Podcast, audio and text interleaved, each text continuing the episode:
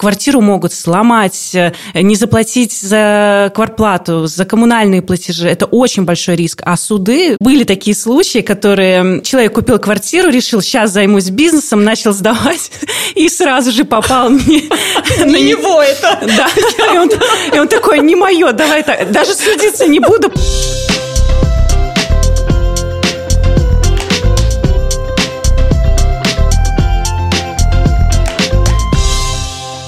Всем привет! Меня зовут Ольга Петрова, и вы слушаете мой подкаст «Отчаянный оптимист». Как выжить в мире, где все очень дорого. Герои делятся опытом, а эксперты – полезными советами. Присоединяйтесь. Уследить за тем, что происходит на рынке серийного жилья, не специалисту очень сложно. Вот, казалось бы, совсем недавно нам рассказывали, что число предложенных квартир на рынке выросло. Объяснялось это тем, что люди боятся растущих счетов и начинают скидывать жилье. А в октябре уже вроде как наметился спад. Цены на квартиры в тех же литовках и хрущевках тоже стали снижаться. Это хорошо? Плохо, кому это выгодно, чего ждать в будущем. Вот э, давайте сегодня и попробуем в этом разобраться. А помогут мне аналитик рынка компании «Латио» Ксения Иевлева. Привет, Ксень. Всем привет. И члены Рижской управы по найму жилья и юрист по гражданскому праву в сфере недвижимости, слава богу, я это выговорила, Наталья Курчанова. Привет. Здравствуйте. Ну что ж, Ксения, давай начнем с предложения. Вот э, в начале года э, рапортовали о том, что там на 60, на 65 процентов процентов увеличилось предложение этого вот серийного жилья. Что сейчас? Вроде как спад. Да, мы видели, что в конце лета и в начале осени количество предложений серийных квартир на рынке увеличилось. А, и мы действительно это объясняли тем, что те, кто не успели сдать эти квартиры, э, которые не в очень хорошем состоянии,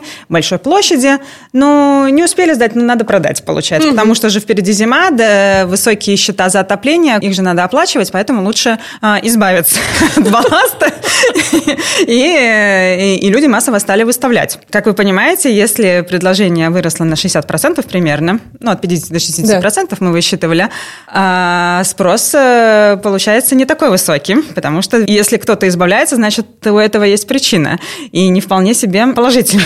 То есть народ понимал, да, да что, что мне такая, так, да? Мне такая корова не нужна.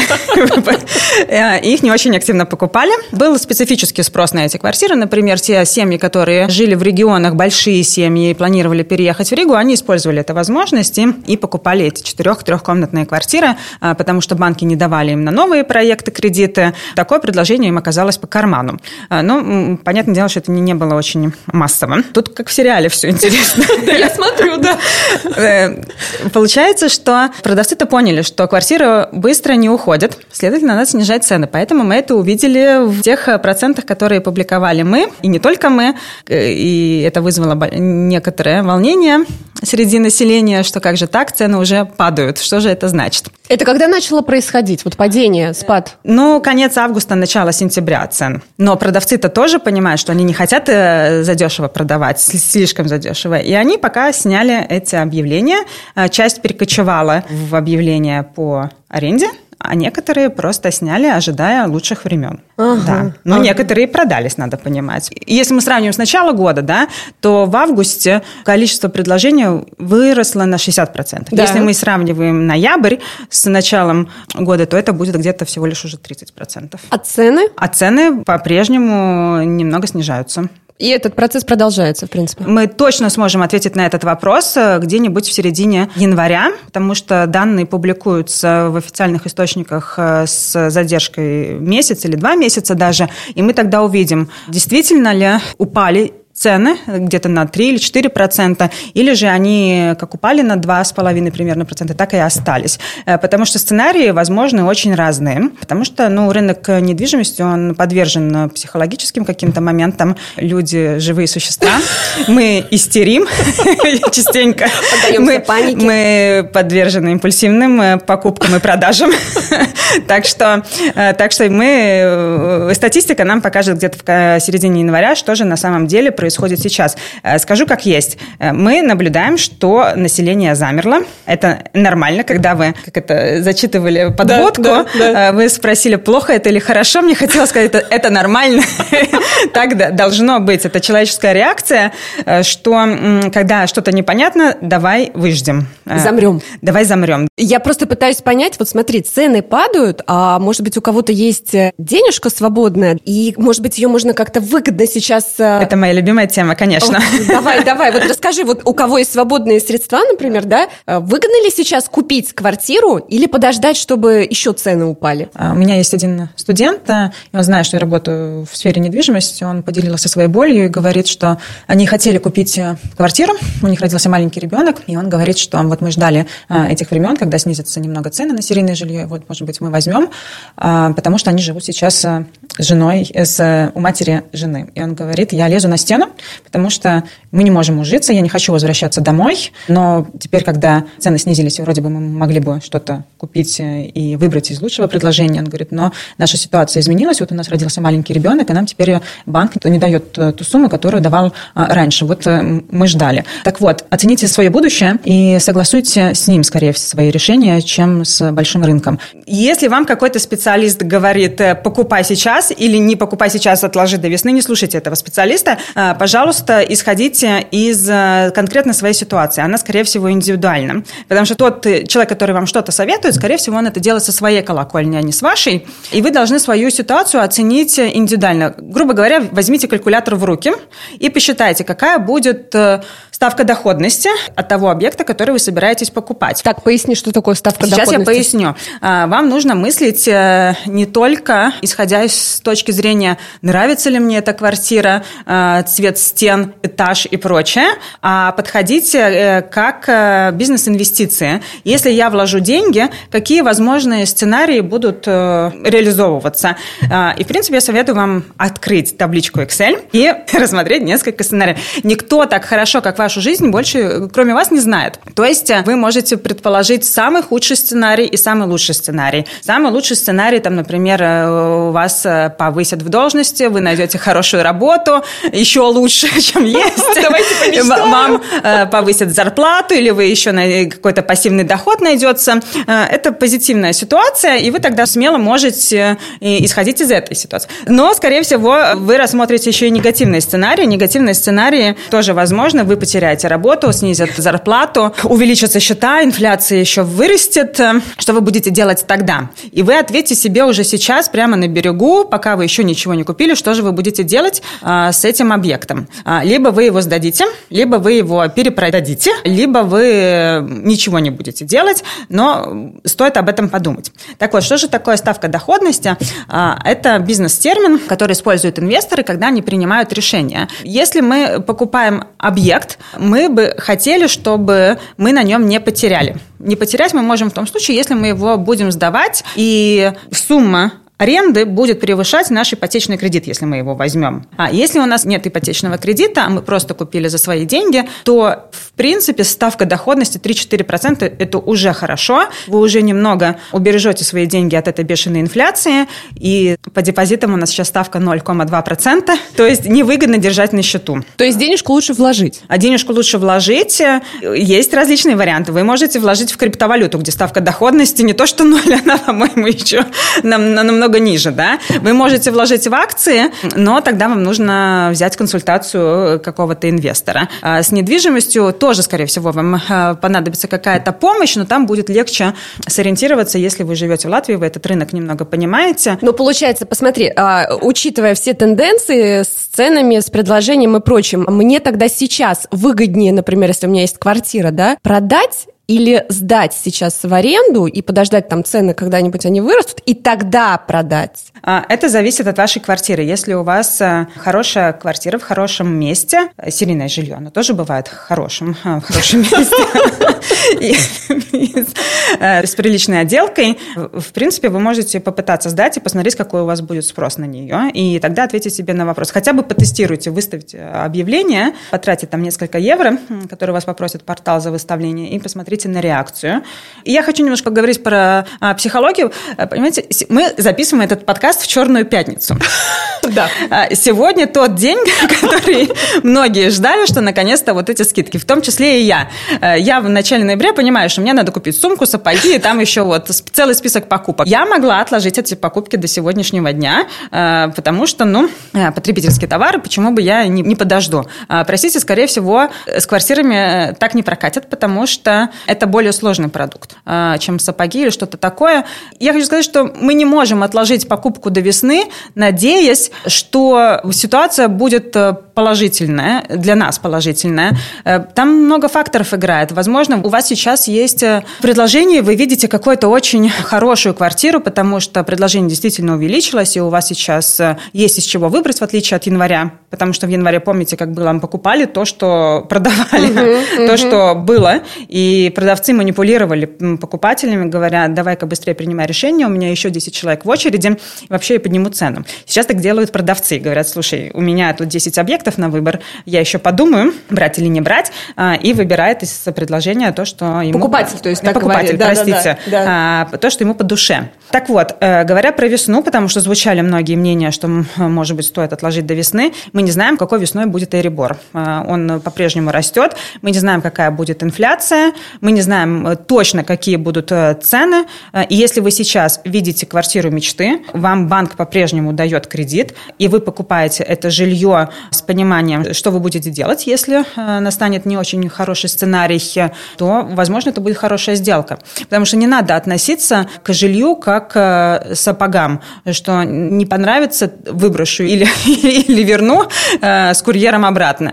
Ну, понятно, что его нельзя его потом отдать, но мы ждем какого-то более выгодного момента, понимаешь? пока вы ждете выгодный момент, вы можете пропустить какие-то другие факторы, которые потом не дадут вам возможность купить эту квартиру. Например, банк уже не даст ту сумму кредита, которую вы хотели, э, или которую он дает сейчас. Или эта квартира уже уйдет, ее быстро купят, потому что мы видим, что хорошие объекты по-прежнему Уходят, да? По-прежнему уходят, да. А, однокомнатные квартиры в серийном жилье с хорошей отделкой, в которой можно заехать и жить прямо сегодня, они пользуются спросом, да. Кстати, хотела уточнить. А, вообще считается же, что двухкомнатный такой вот самый ходовой товар, да? Но вот я читала, что сейчас а, на первое место вышли однушки. Да, это из-за счетов, скорее всего, потому что люди напуганы, понимают, за каждый квадратный метр нужно платить э, деньги. Но вот вы сейчас рассматривали ситуацию именно со стороны покупателя. Вот я, например, продавец. Вот я сейчас пытаюсь продать квартиру с начала сентября, двухкомнатную, в Хрущевке. По- можешь порекламировать. Да, Отлично.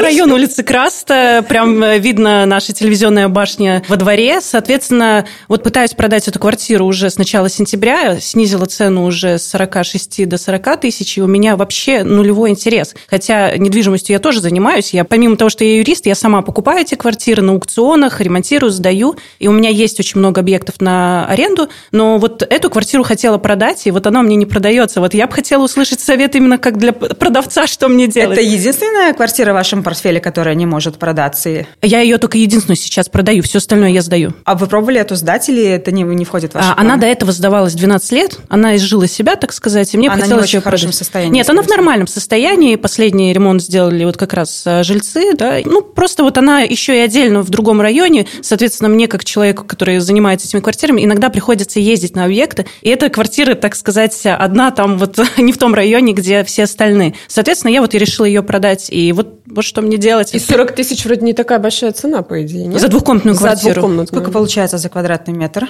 По-моему, меньше тысячи. Действительно, это странная ситуация, что она не может э, быстро уйти. Но мы говорим о том, что э, сейчас э, срок продажи примерно будет 54 дня. Вы видели 45 дней за октябрь, за в ноябре мы опубликуем этот релиз, будет примерно 54 дня. Сейчас там высчитываем. То есть, выставляя объявление, продавец должен считаться, что примерно 2 месяца уйдет на реализацию квартиры, потому что пока покупатель сравнит эти предложения, пока он немножко сманипулирует еще попросит, наверное, снизить. Ну, то есть сейчас время да. покупателя, сейчас который время покупателя, не спешит да. и выбирает, да. и плюс еще вот этот вот, э, как ты говорила, да. все замирает, то есть он да.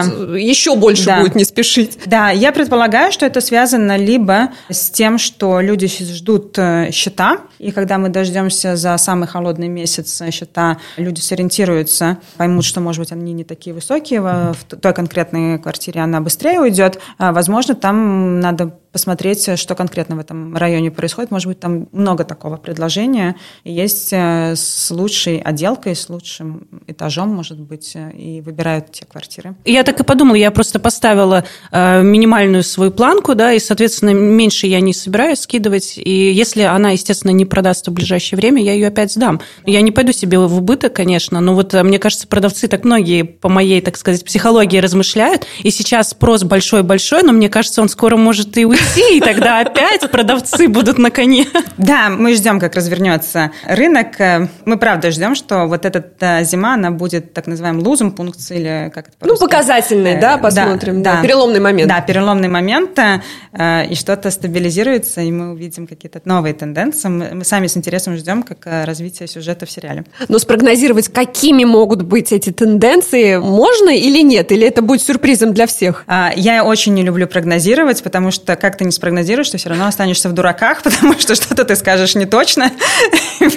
Э, поэтому аналитики сейчас э, очень осторожны в прогнозах. Э, все, что угодно может произойти в мире. Мы знаем, что за два последних года столько всего произошло, что еще случится. Увидим. Ксения, пользуясь моментом, можно еще один вопрос задать? А это правда то, что вот до этого был очень высокий подъем? Соответственно, ну, я не могу сказать, что там был пузырь, похожий на 2008 год, но были очень высокие завышенные цены. Я сама в тот момент тоже покупала одну квартиру, и я следила, что происходит на рынке недвижимости, и, соответственно, меня эти цены просто пугали. И не может быть такого, что это просто логично, что сейчас они упадут, ну, как бы к нормальной стоимости, потому что, ну, были они завышены еще, допустим, вот э, весной этого года, там, начало лета, ну, на мой взгляд, это мое такое личное мнение. Смотрите, очень хорошо, что вы упомянули 2008 год. Мы не можем сказать, что это был очень высокий рост цен. Он действительно был, а, но не было такого пика, как это было в 2007, потому что чем быстрее выше растут цены, тем потом они больнее а, падают на рынке недвижимости. В этот раз мы видели довольно планомерный рост, но он был. И я действительно с вами согласна, что сейчас это то время, когда рынок оздоравливается. Я не хочу очень прогнозировать, но все же придется.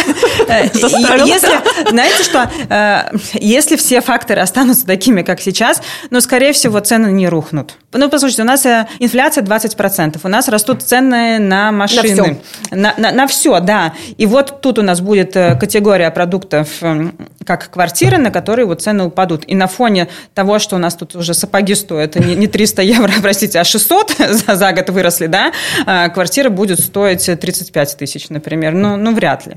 Ну, слушай, ну сейчас же цены падают потихонечку, ну, потихонечку падают, да, но это, скорее всего, мы, мы же не видим огромного падения даже в этих э, месяцах. Люди пробуют, люди пробуют, продавцы пробуют снизить, покупатели просят еще больше снизить. Вы, как продавец, говорите, что у вас есть э, свой лимит лимит, и вы ниже не пойдете ни в коем случае, вы тогда будете думать, что еще с этой квартирой делать. И так э, многие продавцы думают, поэтому мы видим, что и предложение сузилось. В тему хотела еще спросить, вот э, в вашем обзоре обычно, да, где цифры предоставляются, есть такая цифра, что это за октябрь получается, 55% продавцов запрашивали несоразмерно высокую цену за жилье. Да. И я смотрю, что постепенно их аппетиты снижаются, да, потому что если в октябре это было 55%, в сентябре 58, в августе 63, в июле 60. То есть в январе продав... 80 примерно. Вот, то есть продавцы, они, в принципе, да. немножко снижают свой аппетит. А что значит запрашивают несоразмерно высокую цену? Ну, это нормальное поведение продавцов.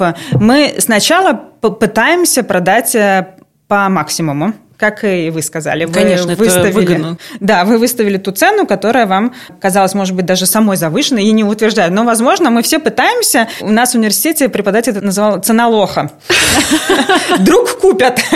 Друг какой-то лох купят.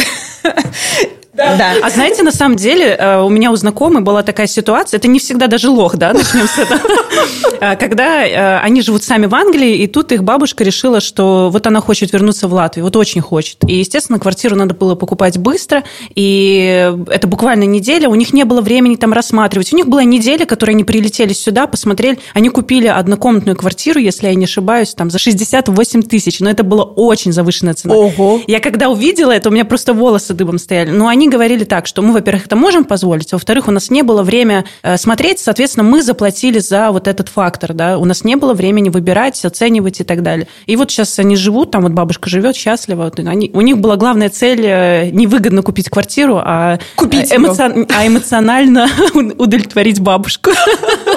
Супер история, супер история. На это многие продавцы рассчитывают, что найдется кто-то, кому понравится очень квартира, Но судя по фактор и купит. Судя по тому, что эта цифра снижается, то есть продавцы тоже начинают понимать, что все-таки покупатель не лох, и он начинает все-таки выбирать, смотреть, и тем более вот э, выбор, как ты говоришь, есть. Да, все уроки предыдущего кризиса учтены, и действительно мы не можем называть сейчас никого называть лохом, ни покупателей, ни продавцами. Это регулирование регулирование рынка, э, ну, не продается за ту цену, за которую мы хотели. Давай снизим, ну, давай снизим. Но сначала попробуем по максимуму. Хотела вернуться, вот знаешь, к какому вопросу? А, серийное жилье как инвестиция. Мы с тобой до начала вот нашего эфира да, разговаривали о том, что именно серийное жилье может быть выгодной инвестицией. То есть если у тебя есть какие-то свободные деньги, и ты хочешь их э, инвестировать в покупку недвижимости, то купить серийное жилье выгоднее, чем в новостройке квартиру. Да, потому что сумма вложений меньше. Э, сумма вложений – это цена объекта. То есть мне ее выгоднее сдавать? Покупать. Нет, там получается сумма вложений будет э, ниже в серийном жилье, а прибыль от аренды квартир будет практически идентичной. Соответственно, разница, тут ты вложил 100 тысяч, и ты получаешь, допустим, 800, а там ты вложил 50 тысяч, и получаешь те же самые 600. Послушайте, а что касается аренды, раз уж мы коснулись этого вопроса, что происходит с ценами на аренду? Сегодня снять квартиру, ну, я так понимаю, что предложение тоже выросло, да? То есть э, есть из чего выбрать, есть время подумать, а что с ценами на аренду? Не немного снизили снизились? Ну, не знаю, я бы поспорила, потому что, смотря какая квартира тоже сдается, это же тоже надо брать во внимание. Какой район, какой ремонт. Соответственно, если эта квартира достаточно ниже уровня, да, если мы так назовем, то там, конечно, спрос э, ниже, и, соответственно, предложение больше. И цена там, естественно, падает. Что касается центра с хорошим ремонтом, там квартиры, естественно, спроса всегда было тоже достаточно, но там предложение меньше. И, соответственно, в моем случае, именно по своим объектам я смотрю, что у меня стоимость аренды наоборот увеличилась. А сейчас получается такая тенденция, вот психологический момент, вернемся к нему, что люди боятся больших платежей по отоплению, по подогреву воды и так далее, они начинают спекулировать и тут. А вы можете скинуть цену, потому что будут очень высокие платежи, они еще не знают какие, но уже просят скинуть. На самом деле э, я таких сразу игнорирую, я не беру их во внимание, потому что если мы забежим немножко вперед, да, наймодатель жилья, он всегда менее защищен, чем наниматель жилья, да, и, соответственно, если уже на начальном этапе ты уже и по деньгам ему проигрываешь, э, скидываешь, уступаешь, то в Впоследствии можно попасть на очень большие проблемы. Это, я так понимаю, что ты про то, что нужно оформлять договор, да, и оформлять э, официальные взаимоотношения. Ну, это естественно, но тут имеется в виду и другое. Мы же понимаем, что э, люди могут спокойно не заплатить за счета, могут не заплатить за аренду, за, за да. найм жилья, да. Э, просто людям привычнее вот эта аренда-аренда, да, но юридически это, конечно, найм. И они, соответственно, вот именно собственники жилья, они очень рискуют. Вообще вот этот бизнес, он очень рискованный. И все думают, вот я сейчас куплю квартиру, буду заниматься этим бизнесом, пассивный доход. Но я всем говорю, люди, вы вначале немножко почитайте закон, вы немножко проконсультируйтесь с юристом, потому что там очень большие риски. Квартиру могут сломать, э, не заплатить за квартплату, за коммунальные платежи. Это очень большой риск. А суды, ну там, конечно, три варианта тоже, как можно судиться, но это, если ты человек э, не связан с юриспруденцией, это будет дорого, долго. В общем, даже были такие случаи, которые человек купил квартиру, решил, сейчас займусь бизнесом, начал сдавать, и сразу же попал мне...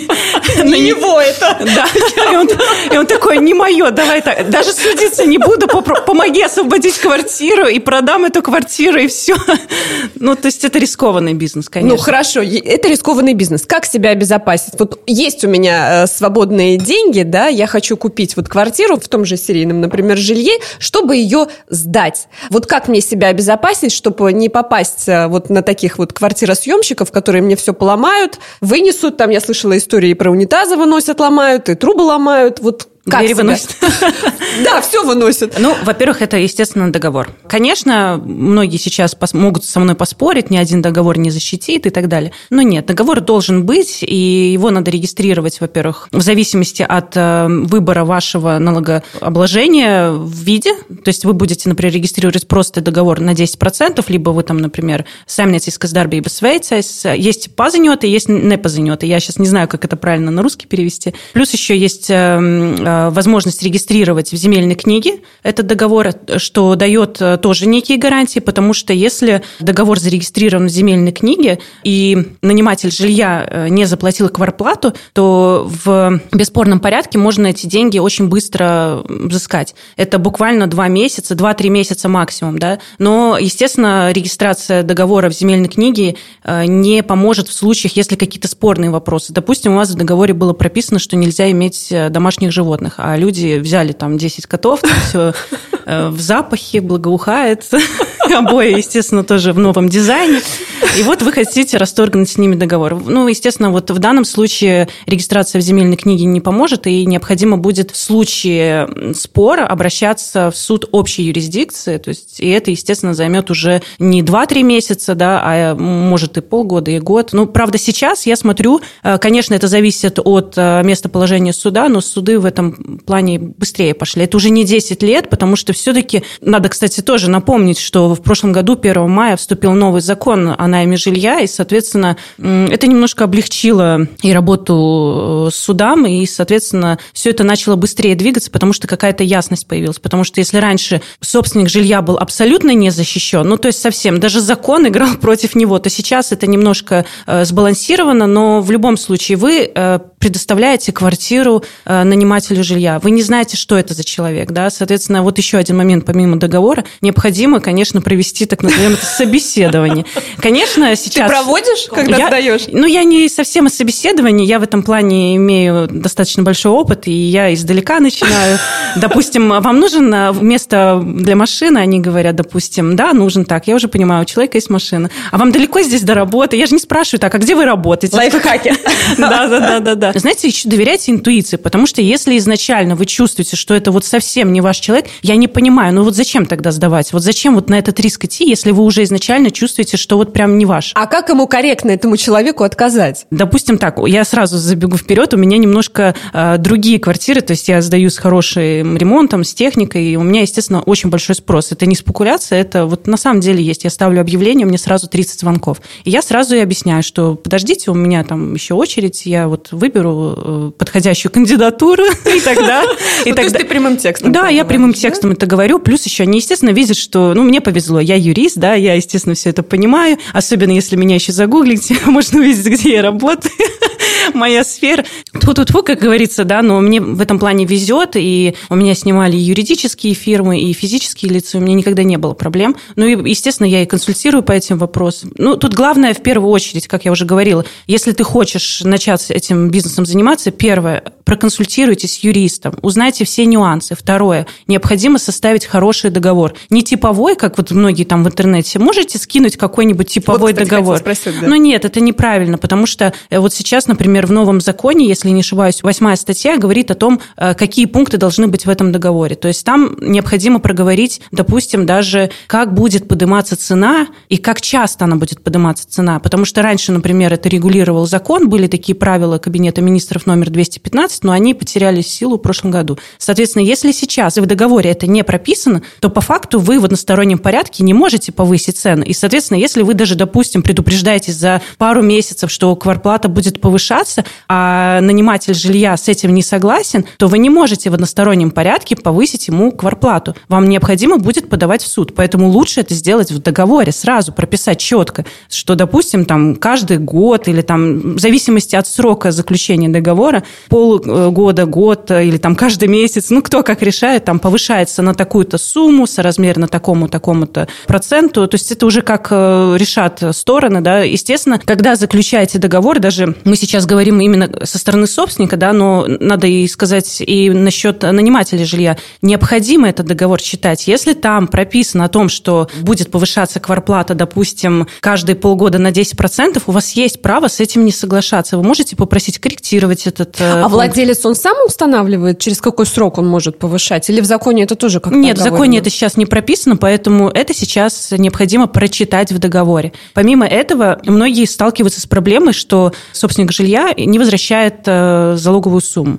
Соответственно, там наниматель жилья писал, писал, писал ему, ну никакого результата угу. нет, надо подавать в суд. А в договоре даже нету реквизитов никаких, то есть имя, фамилия и все. И ему приходится через нотариуса, через Пилсона с миграции Слета Парвалда присылать эти письма и так далее. Сейчас в законе есть прописана эта обязанность, что должны быть имя, фамилия, декларированный адрес, электронная почта, чтобы вообще было как-то возможность связаться с собственником жилья. Да? Соответственно, тут собственнику жилья необходимо четко составить корректный договор, а нанимателю жилья надо читать, естественно, смотреть, потому что, ну, естественно, есть очень хитрые моменты. Допустим, буквально недавно столкнулась э, с когда ко мне обратились э, зарубежные э, клиенты, они заключили договор, и в договоре было прописан такой пункт, что если наниматель жилья раньше времени расторгает договор, то к нему относится пункт гражданского закона 2144, который говорит, что если наниматель жилья самостоятельно, не мотивируя ничем, расторгает этот договор, он должен заплатить за весь период. То есть, если он заключил на год, а прожил там три месяца, э, расторгая договор, он все равно должен заплатить за весь год аренды и коммунальных. Но этот пункт незаконный, потому что э, в новом э, законе о найме жилья есть пункт закона, который говорит, что у нанимателя жилья есть такое право раньше срока расторгнуть договор аренды. Без всяких штрафных а санкций. Просто получается. есть это право, угу. поэтому нельзя применять пункт закона гражданского закона именно. Но получается, что договор, как ты сказала, его лучше все-таки заключать у юриста, чтобы это был не скачанный там из интернета, конечно, да? Конечно. Это тебе же, ты себя же подстрахуешь этим. Конечно, это первое. А если ты его скачал, тем не менее, в Гугле, да, не хотел тратить деньги на юриста, платить ему за составление, проверку этого договора. Такой вот из Гугла договор, его можно зарегистрировать конечно. в той же земельной книге, там, виде, то есть они не смотрят, да, на это? Конечно, потому что это все-таки взаимоотношения, цивил-тесовская э, карта, да, соответственно, как стороны договорились, так и будет. То есть ни э, вид, ни земельная книга не будет в это вникать или как-то что-то диктовать. Даже если там есть пункт какой-то незаконный, они не будут на это смотреть. Хотела уточнить, в земельной книге этот договор не обязательно регистрировать, правильно? Его в виде нужно регистрировать, а земельные книги, если хочешь. А что это дает, если ты его зарегистрируешь там? Ну, как я уже говорила, это возможность в бесспорном порядке э, взыскать, э, допустим, долг, либо, если закончился срок договора и наниматель жилья не освобождает квартиру, то тогда тоже вот в бесспорном порядке можно получить исполнительный лист и идти к судебному исполнителю и, так сказать, освобождать э, эти помещения. Но что касается, я говорю, спорных вопросов, когда это, допустим, нарушение каких-то правил договора, которые были прописаны, или, допустим, наниматель жилья каждую пятницу, субботу там устраивает какие-то вечеринки, мешает соседям, там из окна летят диваны и так далее, то в данном случае это спорный вопрос, и это только в, суде общего порядка. Послушай, а пока длится суд, этот квартиросъемщик, он продолжает жить в твоей квартире? Конечно. Мало того, ты не имеешь права ему не отключать ни электричество, ни воду, ни канализацию, ничего, не менять замки, ты ничего не имеешь права, потому что самоуправство в нашей стране запрещено. Вот, кстати, про замки хотел спросить. Ты не можешь можешь, да, поменять замок, он, дождаться, пока он куда-то ушел, поменять замок, это же мое имущество, в конце концов. Конечно, конечно, нельзя. Сейчас, э, раньше была только криминальная ответственность, да, соответственно, вот наниматель жилья имел право подать заявление в полицию и, соответственно, уже призывать к криминальной ответственности собственника жилья, то сейчас с новым законом еще и административная ответственность, и этим тоже занимается и полиция, и также э, управа найма жилья в Рижской думе, туда тоже можно обращаться, и, соответственно, можно можно получить и большой штраф, и большие проблемы. Поэтому Ты нет. же еще и виноват будешь. Конечно, конечно, нет. Все надо делать, так сказать, по закону, и чтобы вот как раз не попасться, пока этот закон решает, чья правда, лучше этот договор заключить очень четко и на собеседовании, как мы это назвали, проверить потенциального своего нанимателя жилья, да. А сколько стоит, скажем, у юриста такая услуга составить этот договор? Ой, это все очень индивидуально, потому что есть юристы, которые готовы там и за 100 евро взять, а есть и те, которые 250 и больше. То есть это, это все зависит от юриста, потому что у всех, естественно, стоимость своя, это по-разному, да. Но в любом случае это, может быть, да, это такое вложение, но вы платите за свою, так сказать, безопасность и э, за какое-то уменьшение рисков, потому что если вы абсолютно в этом ничего не понимаете и берете договор типовой из какой-то из интернета, из Гугла, вы можете потом, я говорю, и попасть и на административную ответственность, и на уголовную, и ну, в общем, не избежать очень многих проблем. Поэтому тут в данном случае, ну, лучше взвесить все. Может быть, лучше вложить эти там 100-150 евро и зато потом спать спокойно. Ну да. А послушай, ты сказала, что по закону мы обязаны составлять этот договор, а ну понятно, что многие наверняка сдают так по-тихому, скажем так, да, и не платят э, налог, сколько там, 10% получается, да? Если регистрируется договор в виде, то да, это 10%, но в зависимости... От чего? От э, Янакуми. От дохода? Нет, не от дохода, это от всего поступления. Соответственно, вот многие, кстати, на этом попадаются. Если квартирант платит вам аренду, и коммунальные платежи лично вам на счет, то 10% платятся со всей общей суммы. Несмотря на то, что, допустим, все коммунальные платежи, счета, они уже там обложены ПВНом, там 12, 21, ну, в зависимости, что это за услуги, да. Соответственно, тут э, необходимо понимать, что все, что поступило, да, то есть это не с прогнозируемых доходов и поступлений, да, именно с поступлений, да, это именно с фактических поступлений. Это делается раз в год, когда вы подаете годовую декларацию, вы смотрите, сколько вам заплатили, и вот с этой суммы вы платите 10%. И единственный расход, который вы можете списать, это налог на недвижимость. В программе ЕДС это делается очень легко, и я считаю, что вот на фразу «многие сдают неофициально», я считаю, что наоборот, вот этот процент неофициальной сдачи уменьшается, потому что лучше заплатить эти 10%, и тебя не шантажируют, не наниматель жилья, потому что если вы не заключили договор, то наниматель жилья себя чувствует тоже безнаказанным. А если он знает, хорошо, вы письменно заключили этот договор, но не регистрировали его, то, естественно, он может этим шантажировать, манипулировать. Зачем это? Ну, я считаю, что лучше заплатить эти налоги и... И, и спать спокойно. И спать спокойно, да, как мы это говорили. Послушай, а как правильно тогда прописывать? Вот есть аренда, плата за аренду, а есть а, коммунальные счета, чтобы меньше платить налог. Тут по-разному делают. Я просто расскажу о том, какие варианты я видела. Да? Первый вариант, например, аренда платится собственнику жилья, а коммунальные платежи напрямую оплачиваются поставщикам услуг. Это первый вариант. Второй вариант я видела, когда собственник жилья прогнозировал примерные платежи за коммунальные услуги, и прибавил их к аренде. И он просто прописал, что общая сумма за все, абсолютно за все, допустим, там, тысяча евро. И с этой тысячи он платит эти 10%, но он этот договор зарегистрировал в земельной книге. Соответственно, он себя таким образом обезопасил, что если вдруг э, квартирант не будет платить, то он вот всю эту тысячу, вот, вот, ну, в зависимости, сколько там вот он не платил, он все взыщет. Потому что если, допустим, у вас в договоре прописано, что аренда, допустим, 500, а коммунальные платятся отдельно, то Э, в бесспорном порядке вы сможете только взыскать именно вот эти 500 евро в месяц. Вы не сможете вот эти непрогнозируемые платежи за коммунальные. Тогда умнее действительно ставить и аренду, и коммунальные примерно рассчитав? Все зависит... Э, нет, я тут даже не буду говорить ни умнее, ни выгоднее. Каждый индивидуально, да. То есть кто-то, допустим, сдает хорошую квартиру, ему важно, чтобы ему платили всю эту сумму. Ему не важно вот эти 10%, там, он не будет эти копейки считать, но он просто хочет себя обезопасить. Соответственно, он всю эту сумму прописывает в договоре и регистрирует договор земельной книги. Кому-то э, вот эти 10%, да, допустим, с, дополнительно с коммунальных платежей, это большая сумма, да, и он, допустим, ну, пойдет на небольшой риск, риск, допустим, не будет регистрировать земельные книги, но э, будет платить меньше эти вот 10%, ну, с общей суммы с этих 10%. Разное бывает, абсолютно разное, потому что тут надо каждому, как вот коллега Ксения говорила о том, что каждый должен свой вот этот э, доход рассчитать, вот этот вот ставка доходности, да, это же тоже очень зависит, вот как вы посчитаете, рассчитаете э, аренду коммунальную вместе, налогообложение, потому что хорошо, вы можете регистрировать просто договор аренды, а вы можете зарегистрировать какой-то статус, да, там видео, их очень много, и, допустим, списывать какие-то расходы. Ну, очень много вариантов сейчас, поэтому вот поэтому и нужны специалисты, которые могут проконсультировать. Вот поэтому как хорошо, что я знаю вас.